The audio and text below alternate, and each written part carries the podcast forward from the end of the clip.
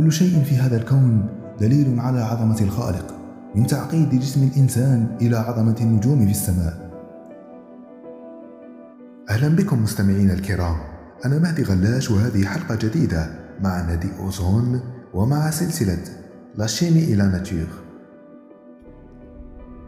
سنتحدث في هذه الحلقة عن نجم لولاه ما كانت الحياة ممكنة على سطح الأرض. نعم إنها الشمس.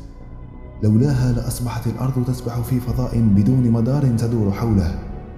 ولولا إشعاعها لكان اليوم كله ليل أو بالأحرى ظلام دامس لأنه بدون نور الشمس لن يكون للقمر نور.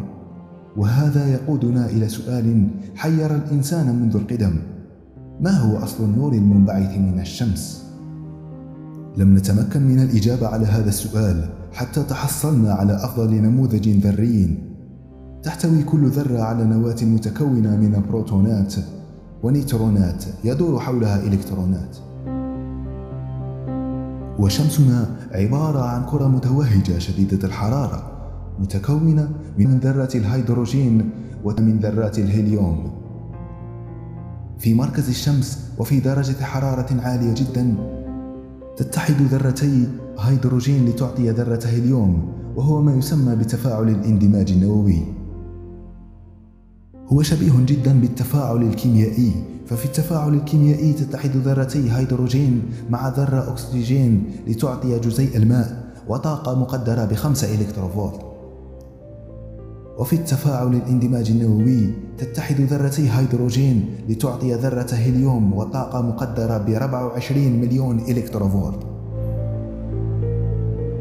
ويحتاج الإشعاع المتسرب من مركز الشمس إلى ما يقارب مليون سنة للوصول إلى سطحها.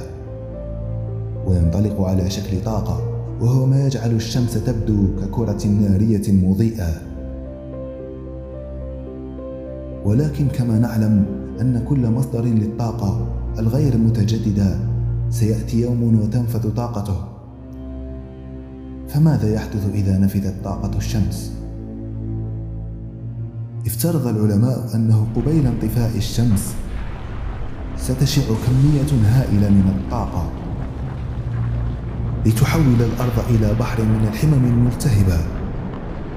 لكن هذا سيكون بعد ما يقارب 6.5 مليار سنة.